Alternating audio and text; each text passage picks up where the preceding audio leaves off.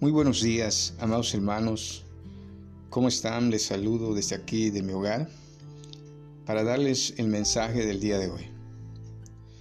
En esta ocasión yo quiero hablarles de este tema que Dios puso en mi corazón para este día, al cual titulé Estar en Cristo. Y quiero leerles el libro de los Filipenses capítulo 4 del versículo 10 al 13. Y dice la escritura, en gran manera me gocé en el Señor de que ya al fin habéis revivido vuestro cuidado de mí, de lo cual también estabais solícitos, pero os faltaba la oportunidad.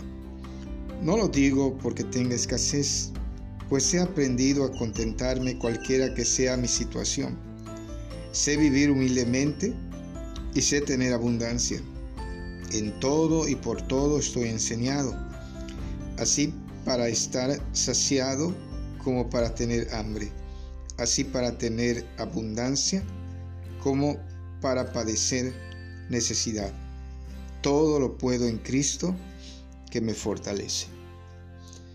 Hoy en la mañana un pariente me envió un mensaje diciéndome que muchas personas con negocios de abarrotes están cerrando sus tiendas. Y me comentó también que hay personas que no morirán de coronavirus, sino de hambre por escasez de trabajo y cierre de tiendas.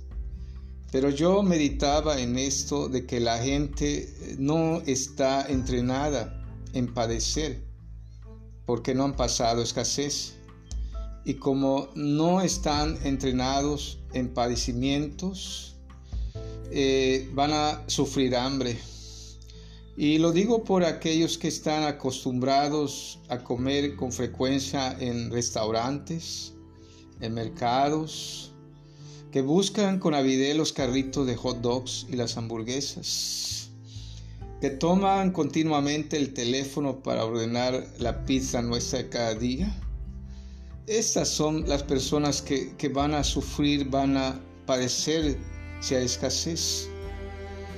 Aquellas también personas que son selectivas en sus alimentos, aquellas que dicen, eso vamos a comer, ¿por qué me das esto si sabes que no me gusta?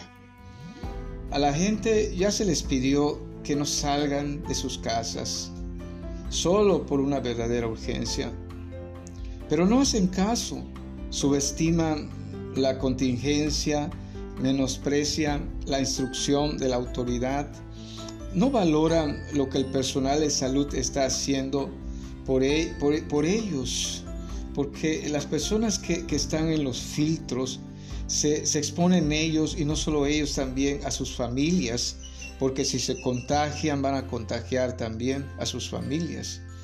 Pero la gente continúa saliendo todos los días oigo el desfile de motos y vehículos desde temprano.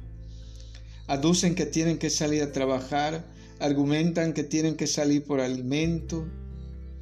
Y pienso que ya olvidaron de cómo vivieron sus abuelos, comiendo frijoles a diario, tortillas, calabaza, chaya, huevos, pepita.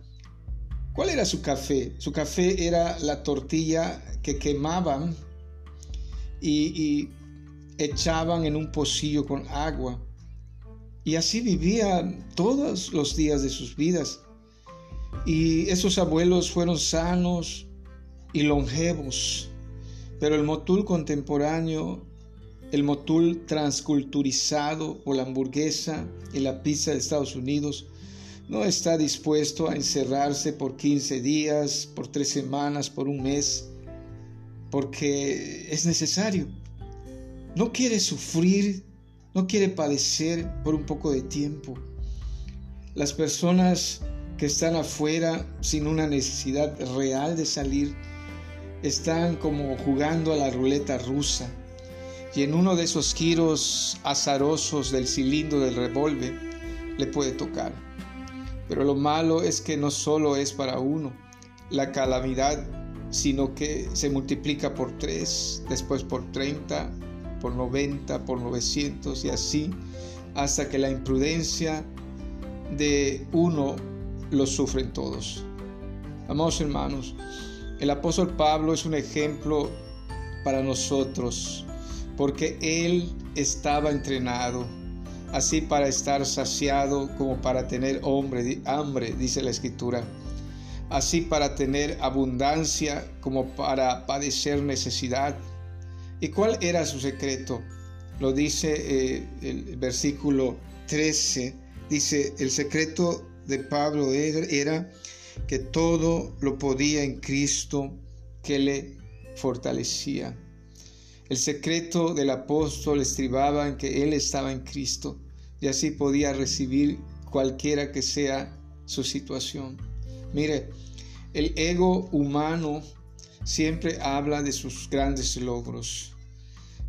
Dice, tengo dos maestrías, tengo dos doctorados, tengo muchos premios y reconocimientos, pero el apóstol Pablo me impresiona que en vez de hablar de sus títulos y grandes logros y reconocimientos, él habla de sus sufrimientos.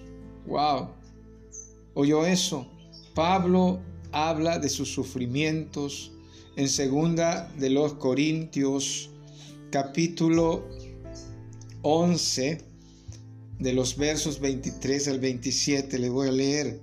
Dice la escritura, ¿son ministros de Cristo?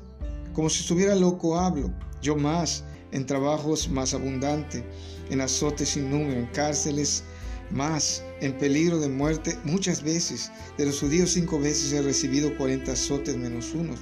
Tres veces he sido azotado con varas, una vez apedreado, tres veces he padecido naufragio.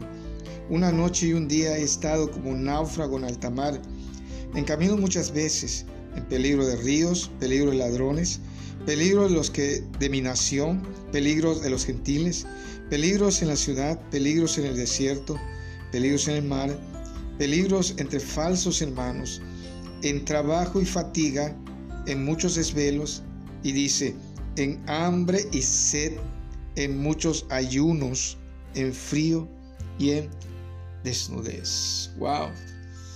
Si Pablo viviera en ese tiempo de contingencia, y le dijeran que tendría que encerrarse por un mes comiendo frijoles, para él sería sencillo. ¿Por qué? Porque estaba entrenado. Hermanos, el mensaje de hoy es que nosotros vamos a resistir esta situación que estamos pasando estando en Cristo. Seamos obedientes y no hagamos como los que no creen y no obedecen. Recuerde, Dios nos encerró para buscar más de Él, para reconciliarnos con esa familia, para arrepentirnos y santificarnos. La santidad es la vacuna, el antídoto de toda enfermedad. De eso hablé el domingo pasado. Vamos a hacer una oración. Yo le invito a que allí en su hogar cierre sus ojos, incline su cabeza y vamos a orar. Padre Santo, yo te pido en esta mañana que pongas un espíritu de, prudencia en tu iglesia, pero en tu sabiduría, Dios, y no en la nuestra. Que hagamos lo que tú nos pides, pero que también hagamos lo que las autoridades nos están pidiendo para nuestro bien y de nuestras familias. Todo lo podemos en Cristo que nos fortalece. Todo lo vamos a poder en Cristo que nos fortalece. Amén y amén. Buenos días que Dios les bendiga.